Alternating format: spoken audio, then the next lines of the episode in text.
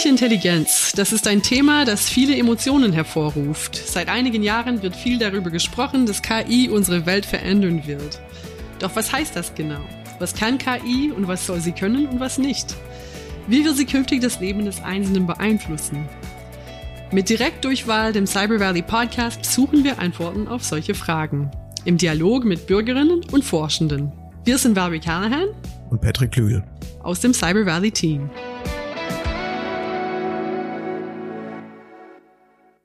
Schrittzähler, Fitbits, Motivations-Apps und Abnehm-Apps. Es gibt sogar Apps, die uns helfen, bessere Entscheidungen zu treffen und vielleicht sogar ein besseres Leben zu führen.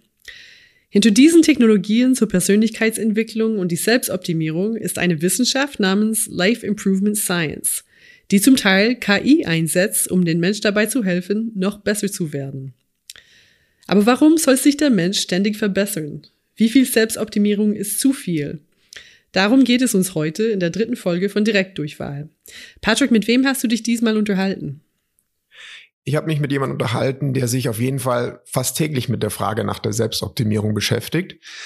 Und das Interview war eine besondere Freude für mich, weil ich mit dieser Person eine Leidenschaft teile. Welche verrate ich jetzt mal noch nicht, aber nur so viel. Es geht dabei auf der einen Seite um Entspannung, um Bewegung an der frischen Luft, also eine ganz analoge Tätigkeit. Es geht eben aber auch um Vermessung und um die Quantifizierung sozusagen. Nichts ganz Außergewöhnliches, sondern eigentlich eine Leidenschaft, die Millionen von Menschen täglich mit viel Freude machen und dabei gesünder werden. Zugleich sehe ich aber, dass gerade aufgrund dieser Apps auch noch eine neue Dimension dazugekommen ist und die hat Folgen, bei denen bin ich mir schon nicht mehr so sicher, ob sie nur gut oder gesund sind. Also eine zweischneidige Geschichte und hören wir mal, was mein Interviewgast dazu gesagt hat. Ich würde mich schwer schwer tun, morgen nichts mehr hochzuladen und auch die App zu deinstallieren, weil ich schon, ja, schwierig, aber über den Tag verteilt, vielleicht mal eine gemütliche Toilettenlektüre oder irgendwie, wenn ich gerade Leerlauf habe oder sowas, dann schaue ich da schon rein, muss ich sagen. Das ist schon automatisiert auch, wie wahrscheinlich bei allen Netzwerken. Also es kann schon verleiten, da irgendwie in eine Spirale zu geraten, in so einen Tunnel und sich, dann dreht sich alles nur noch um, um, um diese Selbstoptimierung. Ich also ich finde es persönlich auch im, im, im normalen Leben nicht schön. Ja, Tunnel, Spirale, alles dreht sich nur noch um Optimierung. Das klingt schon ziemlich selbstkritisch. Und das sind die Einschätzungen eines Leistungssportlers, das verrate ich jetzt mal, der ja Selbstoptimierung eigentlich durchaus gewöhnt ist. Dieser Optimierungsdruck geht viel weiter. Eigentlich leben wir in einer Optimierungsgesellschaft. Und ich würde mal sagen, moderne KI ist vermutlich die Technologie, anhand der man das auch ziemlich gut festmachen kann. Wo der Mensch bestimmte Dinge nicht mehr schafft, da hat er sich natürlich schon immer Werkzeuge zur Hilfe genommen, um seine Leistung zu optimieren. Das ist ja das Wesen von Fortschritt.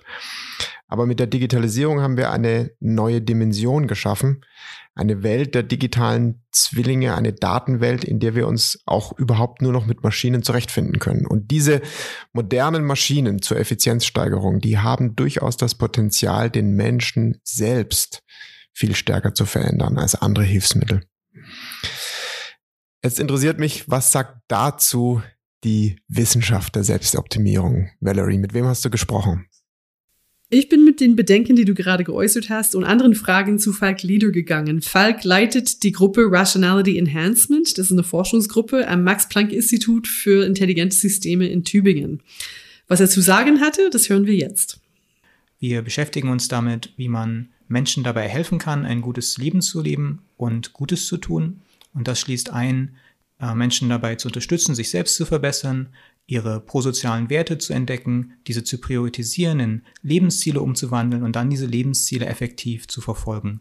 Und wir erforschen sowohl die psychologischen Grundlagen dieser Prozesse, als auch, wie man mit Technologie Menschen dabei helfen kann, mehr Gutes zu tun und sich weiterzuentwickeln. Was sind prosoziale Werte? Das sind Dinge wie ähm, die Welt verbessern, anderen Menschen helfen, Gemeinschaftsgefühl, aber sagen wir mal, ich bin ein, ein Misanthrop. Also kann mir die Technologie helfen, die Menschheit in einem anderen Licht zu sehen? Wir arbeiten in der Tat an ähm, Interventionen, die Menschen zu mehr prosozialen Werten hinleiten. Wir nehmen an, dass Menschen im Allgemeinen diese prosozialen Werte äh, in sich tragen, dass sie aber oft verdeckt sind oder nicht so stark priorisiert werden wie, Eigen, wie, wie der Eigennutz. Ja, das, das kann, also das kann das Ergebnis der Erziehung sein oder von irgendwelchen Lebenserfahrungen. Lebenserfahrungen, genau. Die, die, die es eben zum Beispiel dazu geführt haben, dass um überhaupt zu überleben, man sehr stark sein Eigeninteresse gegenüber anderen priorisieren musste. Menschen können viele negative Erfahrungen haben, die sie auf eine ähm, mehr misanthrope oder antisoziale Schiene lenken, obwohl sie in sich trotzdem noch äh, prosoziale Werte tragen. Aber wir können ihnen dabei helfen, diese prosozialen Werte wieder für sich zu entdecken und wieder zu einer Priorität in ihrem Leben zu machen. Hast du ein Beispiel davon, wie das überhaupt gehen kann?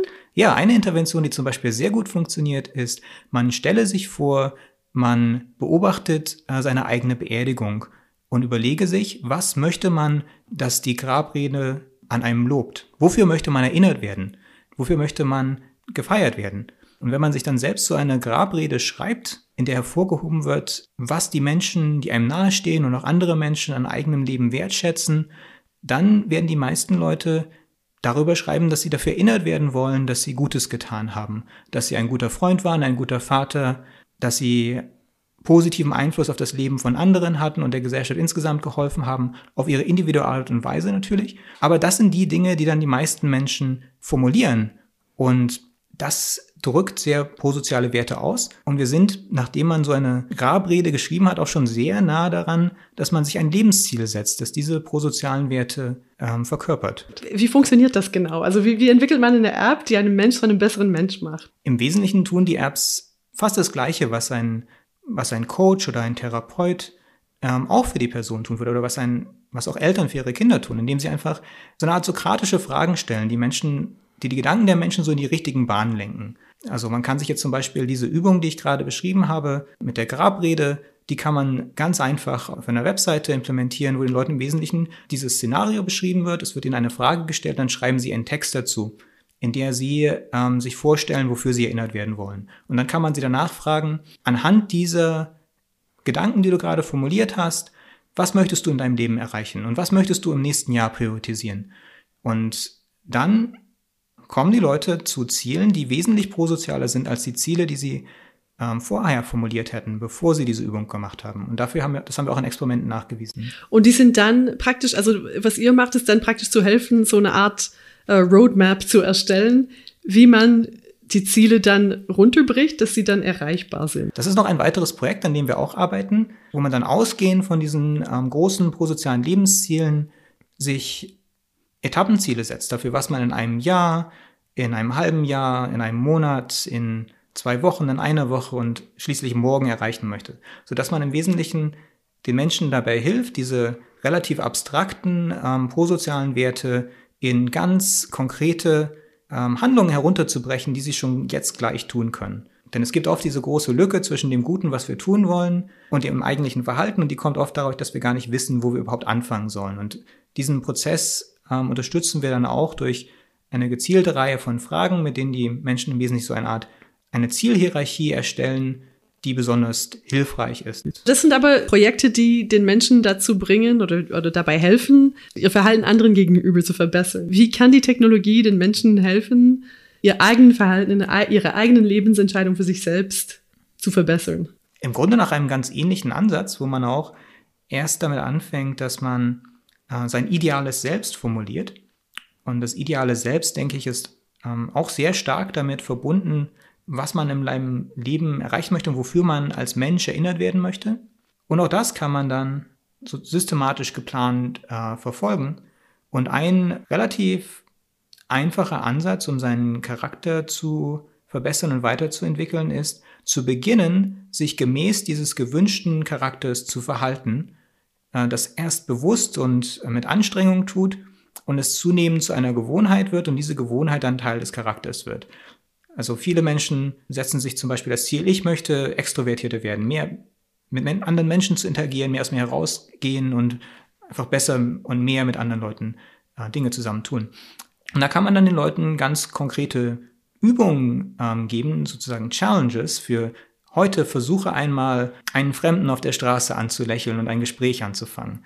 Und ähm, wenn die Person es dann schafft, diesen, diesen Challenge ähm, zu zu erfüllen, dann bekommt sie für den nächsten Tag einen etwas anspruchsvolleren Challenge. Und auf diese Weise übt sie dann, das dem gewün der gewünschten neuen Charakter entsprechende Verhalten einzuüben und zu verinnerlichen. Und das ist eine, ein Ansatz, der in vielen Experimenten sich als sehr erfolgreich erwiesen hat. Und dafür gibt es auch eine App, die heißt uh, Personal Coach oder Peach, wo sich die Leute solche Ziele zur Verbesserung des eigenen Charakters setzen können und dann eine Reihe von ähm, Übungen bekommen, die sie im täglichen Leben ausführen können, um immer ähnlicher zu ihrem gewünschten Charakter zu werden. Und das funktioniert tatsächlich. Und was habt ihr von den Menschen, die das ausprobiert haben, für ein Feedback bekommen? Sie nehmen auch an sich wahr, dass sie sich verändert haben und dass sie jetzt mehr diese gewünschten Eigenschaften haben. Also durchaus Erfolgserlebnisse. Ja, also, also ich denke, das ist einfach sehr, ähm, gibt einem das Gefühl von Empowerment, dass man nicht mit an, seiner Lebensgeschichte und den Eltern und den Genen gefangen ist, sondern dass man wirklich die Person werden kann, die man sein möchte. Dass man durch ähm, bewusste Bemühungen die Person werden und sein kann, die man wirklich sein möchte. Was spielt KI für eine Rolle bei diesen Technologien? Ähm, ich sehe vor allem drei Funktionen, die KI ähm, bisher in Selbstverbesserungs-Apps erfüllt. Eine ist es, personalisierte Empfehlungen zu geben, welche ähm, Übung für eine bestimmte Person in einer bestimmten Situation am hilfreichsten ist, indem sie zum Beispiel daraus lernt, aus den Daten von der Person und anderen Personen, welche Übungen für diese Art von Person und diese Art von Situation hilfreichsten war oder auch von der Person am meisten ähm, gemocht wird. Das ist eine Funktion. Da kann man einfach aus viele, auf viele Technologien zurückblicken, äh, zurückgreifen, die in bisher eben zur, zur Platzierung von personalisierter Werbung benutzt werden oder für Produktempfehlungen. All die gleichen Technologien kann man auch ähm, zu guten Zwecken einsetzen, zum Beispiel indem man die effektivsten ähm, Übungen zur Selbstverbesserung empfiehlt. Dann könnte mir so eine App zum Beispiel helfen mit dieser mit diese Procrastination. Genau. Dann könnte sie dir Übungen empfehlen, die dir dabei helfen, eher anzufangen und ähm, Dinge auch dann zu tun, wenn sie noch nicht dringend sind und du eigentlich keine Lust dazu hast. Und da gibt es auch viele effektive Techniken dafür. Und was, was sind die Risiken, deiner Meinung nach, von solchen Technologien? Also wir haben, wie du weißt, mit einem Sportler gesprochen, der äh, sehr viele Apps nutzt, um seine eigene Leistung zu fördern, um sich selbst zu verbessern.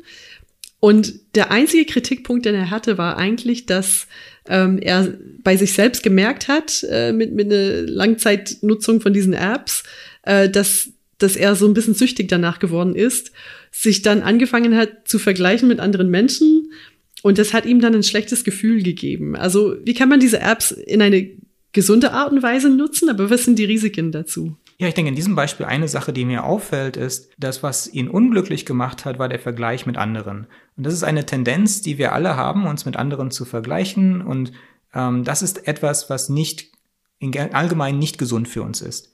Es ist etwas, was man irgendwie ausnutzen kann, um sich und andere zu motivieren, aber es ist keine ähm, gute Motivation. Es gibt viel bessere Quellen von Motivation. Und deshalb würde ich, wenn ich solche äh, Apps entwickle, eher auf intrinsische Motivation setzen, wie zum Beispiel, ich möchte fit sein, ich möchte ähm, besser werden, ich möchte ein gutes Leben leben, ein guter Mensch sein und, und solche Arten von intrinsischer Motivation, statt die extrinsische Motivation, ich möchte besser sein als andere. Ähm, die haben wir alle auch zu einem gewissen Anteil, aber wir fühlen uns wohler und sind gesunder und glücklicher, wenn wir unsere Aufmerksamkeit auf die anderen Motive, die höheren Motive lenken, die wir auch haben. Und besteht das Risiko, dass man von dieser Apps süchtig wird, in dem Sinne, dass man sich nicht mehr traut, irgendwas zu machen, ohne erstmal seine App gefragt zu haben, sozusagen. Also, dass man praktisch sich nicht mehr traut, eigene Entscheidungen zu treffen, weil man denkt, ist das jetzt das Richtige für mich? Was empfiehlt die App? Dass man nur noch nach der App handelt. Also besteht diese, ist das ein Risiko, was man beachten muss? Ich denke, das hängt sehr stark auch vom Nutzungsverhalten der, der Person ab.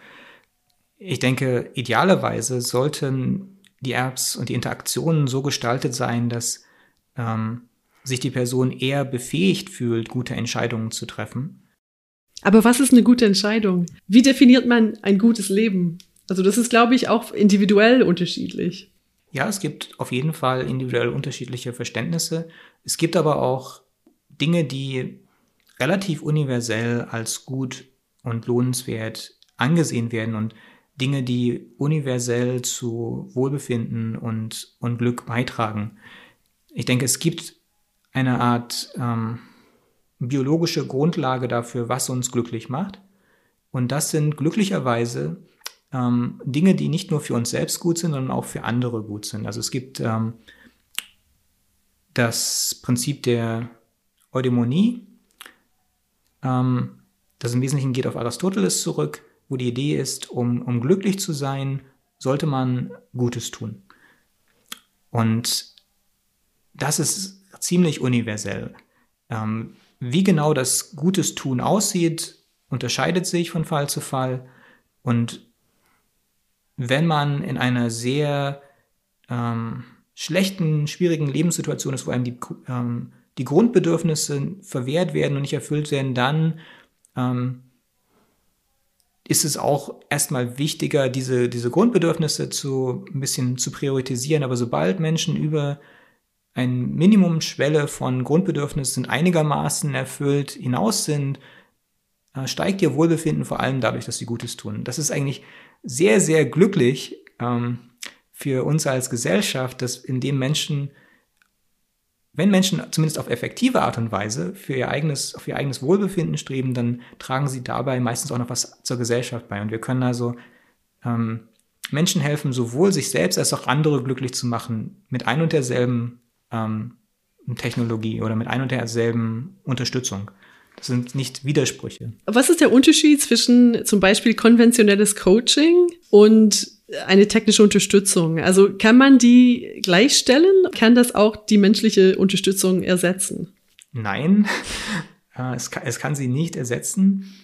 Es kann ähm, bestimmte Komponenten davon bereitstellen. Es kann auch einige Komponenten bereitstellen, die ein Therapeut nicht auf die gleiche Weise im gleichen Umfang bereitstellen kann. Und ich denke, die, das Allerhilfreichste wäre eine Kombination von menschlicher Unterstützung und technologischer Unterstützung. Bisher gibt es auf der Seite von menschlicher Unterstützung wesentlich mehr, das Menschen für Menschen tun können, als was Apps für Menschen tun können. Also wenn ich zwischen einer App und einem, einer Person, die immer für mich da ist und immer verfügbar ist und ähm, sich ja voll darauf einlässt, mich zu unterstützen, wählen könnte, würde ich die Person wählen.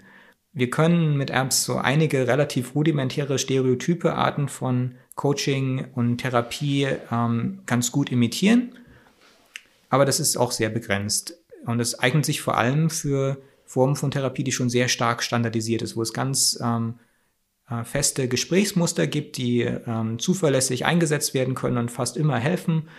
So etwas kann man Apps sehr gut beibringen das können sie imitieren. Aber es gibt aber Dinge, die ein viel komplexeres äh, Verständnis davon erfordern, was die psychischen Herausforderungen, Probleme der Person sind, die sie vielleicht auch gar nicht äh, bewusst artikuliert. Ähm, das sind Dinge, wo Apps nicht an Menschen heranreichen können. Also das heißt, also Alltagshilfe ist in der App geeignet. Es könnte keine Therapie mit einem Menschen ersetzen. Ich denke, es ist nicht, also das ist nicht unbedingt die Entscheidung, die ich ziehen wollte es gibt auch gerade von, in der Therapie so viele Elemente in der Psychotherapie, die mit Apps durchgeführt werden können. Aber es ist nicht das komplette Therapieangebot. Und es ist nicht genauso gut. Deshalb sollte jemand, der wirklich Therapiebedarf hat, auch wirklich die Unterstützung eines menschlichen Therapeuten suchen, um einfach wirklich die beste ähm, Fürsorge zu bekommen, die, die möglich ist und um wirklich auch auf der sicheren Seite zu sein. Aber das Therapieangebot, das wir Menschen bieten können, ist auch begrenzt. Wir haben nur endlich viele Therapeuten mit endlich viel Zeit. Und deshalb ist es leider so, dass insbesondere Menschen, die nicht so viel Geld haben, dass sie sich aus eigener Tasche noch Zusatztherapie kaufen können, einfach nur sehr begrenzte Therapieangebote haben.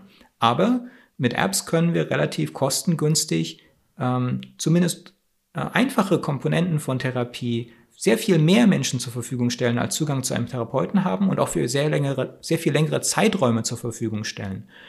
Dadurch können wir also etwas anbieten, das komplementär ist zur, zur Standardtherapie mit einem menschlichen Therapeuten und diese auf gewisse Art und Weise auch weiter und für mehr Menschen verfügbar macht. Und man kann sich auch vorstellen, dass es in Kombination genutzt werden kann, wo man diese intensiven, tiefgründigen Therapiesitzungen hat und außerhalb der Sitzungen auch noch täglich mehrmals ähm, Übungen mit seiner App macht. Was ist der Stand? Es gibt auch eine, eine Richtung, also es gibt auch eine Entwicklung von Chatbots, die Menschen helfen. Also was ist der Stand im Moment dazu? Was kann ein Chatbot leisten und was nicht? Ja, ich denke, das beste, der beste Therapie-Chatbot, den es bisher gibt, ist, äh, ist WooBot. Ähm, der führt ähm, kognitive Verhaltenstherapie durch, indem er Fragen stellt, die Antworten der Person aufnimmt und dann sich an die Antworten anpasst und Folgefragen stellt und so eine Art Dialog entwickelt, der dem Muster der kognitiven Verhaltenstherapie folgt, wo man zum Beispiel versucht zu entdecken, ähm, was sind die negativen Gedanken, die hinter den Gefühlen stehen, die man gerade erlebt, auf welche Art und Weise sind diese negativen Gedanken vielleicht nicht ganz rational und vernünftig, kann man die vielleicht auch, könnte da vielleicht diese Art von Verzerrung vorliegen in dem Gedanken und ähm, falls ja, wie könnte man das konstruktiver umformulieren? Diese Art von Dialog ähm, kann dieser WooBot-Chatbot mit Menschen führen und in Experimenten hat man äh, gezeigt, dass das die depressiven Symptome von äh, College-Studenten signifikant abschwächen kann in über einen Zeitraum von zwei Wochen, also relativ kurz. In zwei Wochen, wirklich, so kurz. Ja, und es gab ähm, signifikante Linderung dieser depressiven Symptome. Und diese waren äh, auch signifikant stärker als in einer Kontrollgruppe, wo man ihnen lediglich ein Buch über Depressionen gegeben hat, das sie lesen sollten. Weil es eben diese, diese Interaktion gab. Also auch wenn sie nicht in Anführungszeichen echt war. Ja, die Interaktion genau und das, das praktische Durchführen der Übungen durch die Anleitung des Chatbots hat da geholfen. Gibt es Risiken in dem Sinne, dass diese Technologien missbraucht werden könnten. Jetzt zum Beispiel, dass ein Unternehmen bestimmte Verhaltensweisen von seinen Mitarbeitern äh, erwartet und diese Technik einsetzt, um, um ein übergeordnetes Ziel zu erreichen. In das, einer Art und Weise, die vielleicht nicht im Sinne der Mitarbeitenden ist. Hm. Man kann definitiv ähm, solche Technologien entwickeln, aber das finde ich nicht ratsam.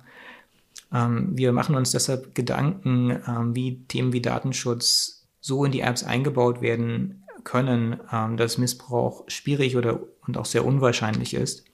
Äh, man soll sich auf jeden Fall diese, dieser Risiken ähm, bewusst sein.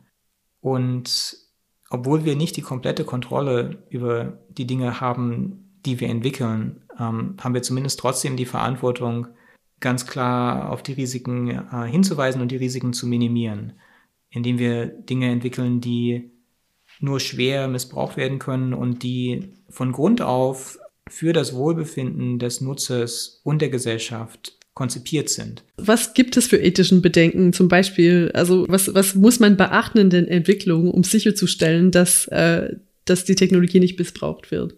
Man sollte sich Gedanken darüber machen, welche anderen Interessen als die Interessen, die man sich selbst, die man selbst mit der Entwicklung der Technologie verfolgt, es auch noch gibt. Ähm, wir haben das Interesse, ähm, der Person im Kopf, die sich mit der mit der App selbst verbessern möchte und ein gutes Leben leben möchte und glücklich sein möchte. Aber wir müssen eben auch darüber nachdenken, dass es auch noch Unternehmen gibt, die andere Ziele haben, dass es das Militär gibt, dass es die Regierung gibt, dass es Diktaturen gibt, ähm, die ganz andere Ziele verfolgen. Und wir möchten verhindern, dass wir es ihnen zu leicht machen, fragwürdige und gesellschaftlich schädliche Ziele mithilfe unserer Technologien zu verfolgen. Weil also ein, ein Programm wie das Social Scoring in China wäre vielleicht ein Einsatzgebiet für solche Technologien, dass man Punkte bekommt, wenn man sich besser verhält. Sind das, sind das Technologien, die verwandt sind? Gibt es da Ähnlichkeiten oder ist es ein ganz anderes Gebiet? Es gibt sehr große Unterschiede. Der, der größte Unterschied hier ist, dass ähm, Während bei unseren Apps die im Wesentlichen die, der Nutzer seine eigenen Daten sammelt, um über sich selbst zu lernen, sammelt hier eine Regierung äh, Daten über ihre Bürger.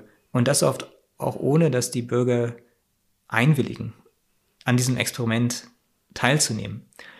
Und ein anderer ganz großer Unterschied ist, dass dort aus politischen und Motiven Kriterien vorgegeben werden, um das Verhalten von anderen Menschen im Sinne der eigenen Ideologie und der eigenen politischen Interessen zu beeinflussen und der eigenen wirtschaftlichen Interessen wahrscheinlich auch. Das ist ähm, also eine komplett andere Zielstellung, als, als wir in der Entwicklung von unseren Apps äh, verfolgen, wo es immer darum geht, wie können wir den Nutzer empowern, wie können wir die, die eigene, die, die Person, die das App nutzt, befähigen, glücklicher zu werden und ihre eigenen Ziele zu erreichen. Und dies, also ich meine, die App sammelt dann Daten, die aber dann nicht weitergeteilt werden. Also genau. die bleiben dann praktisch in der App ge gefangen sozusagen, dass das, äh, dass der Datenschutz damit gewährleistet ist, dass der Mensch nicht seine Daten praktisch einen anderen verkauft, wenn er die benutzt. Genau, und ich denke, das ist auch sehr wichtig und, und hilfreich, um einerseits, dass sich die Person auch wirklich wohlfühlt und ehrlich ist und dass sie auch wirklich nicht handelt, um einen sozial erwünschten Eindruck zu machen. Denn was wir wirklich ähm, unterstützen wollen, ist die intrinsische Motivation von Menschen, sie selbst zu sein und auf ihre Art und Weise Gutes zu tun. Es ist, die Technik macht da nichts ähm, Mysteriöses. Sie macht nur Dinge, die ein Mensch auch tun könnte. Aber sie ist halt jederzeit an jedem Ort für uns verfügbar. Auch ohne, dass man einer anderen Person anvertrauen muss. Also für manche Leute ist es ja auch, wenn bei, gerade bei stigmatisierten Themen äh, wie mentale Gesundheit und psychischen Störungen, ähm, hält auch gerade das Stigma Menschen davon ab, sich Hilfe zu suchen. Und dieses Stigma gibt es mit Apps weniger. In einer App kann man alles erzählen. Sie wird einen nicht äh, dafür verurteilen.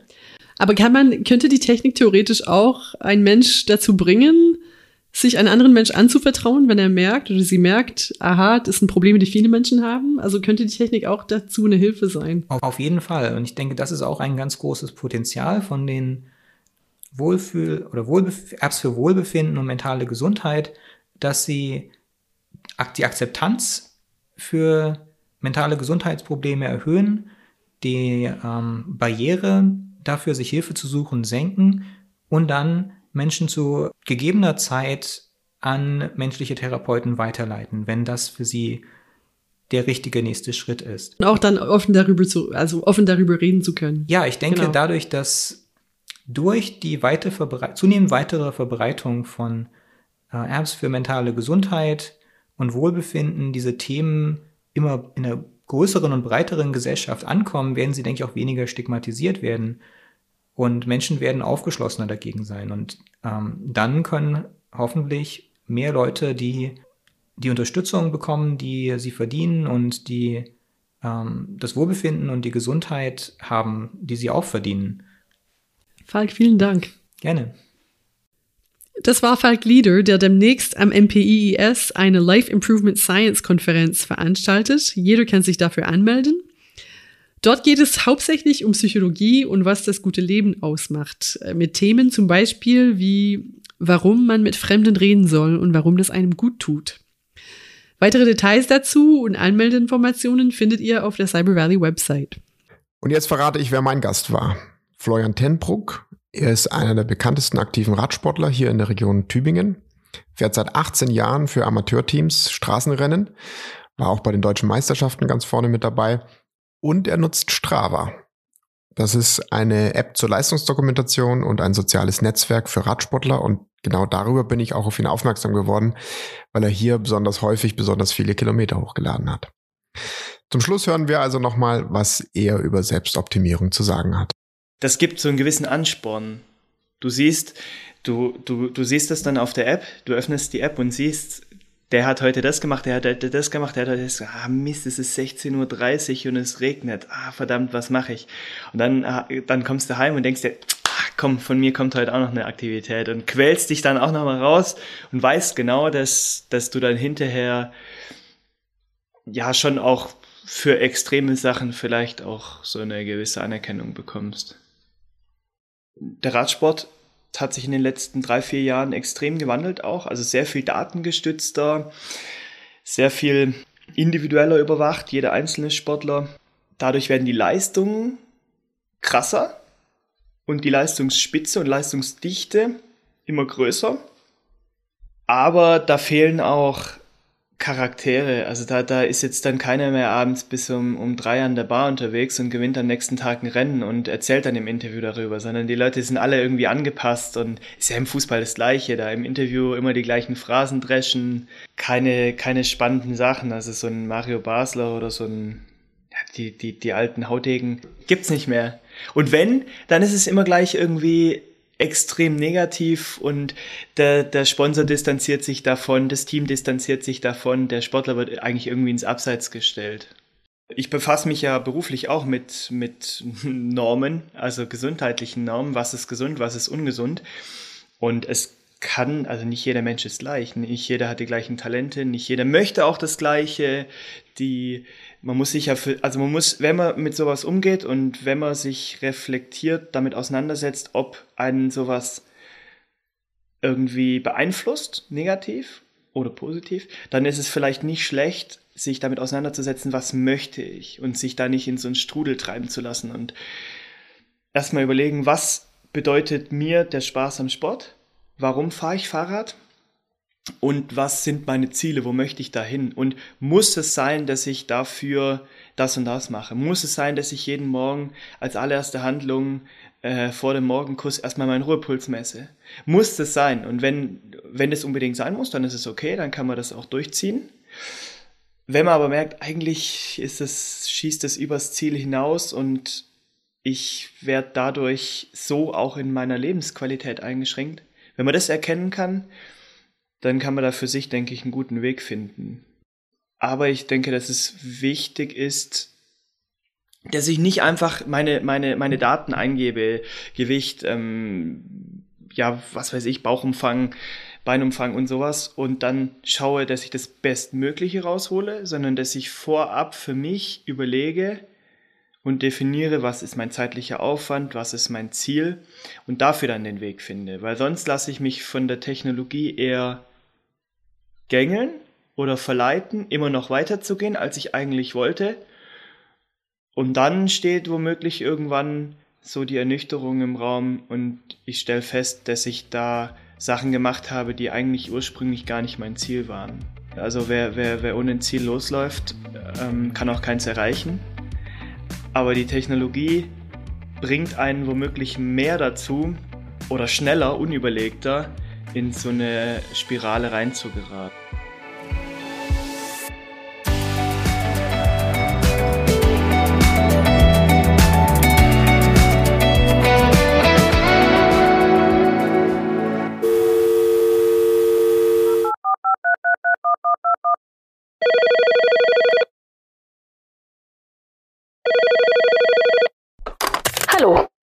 Anrufbeantworter von Direktdurchwahl.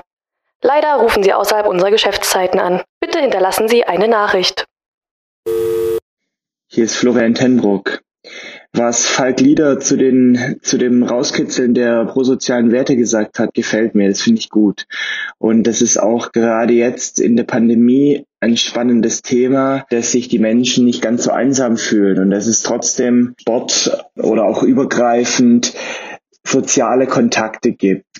Gleichzeitig denke ich, dass der größte Nutzen dieser Apps auch der größte Nachteil ist, weil eben diese Motivation durch das Vergleichen mit anderen eben auch gleichzeitig dazu führen kann, dass man sich darin verliert.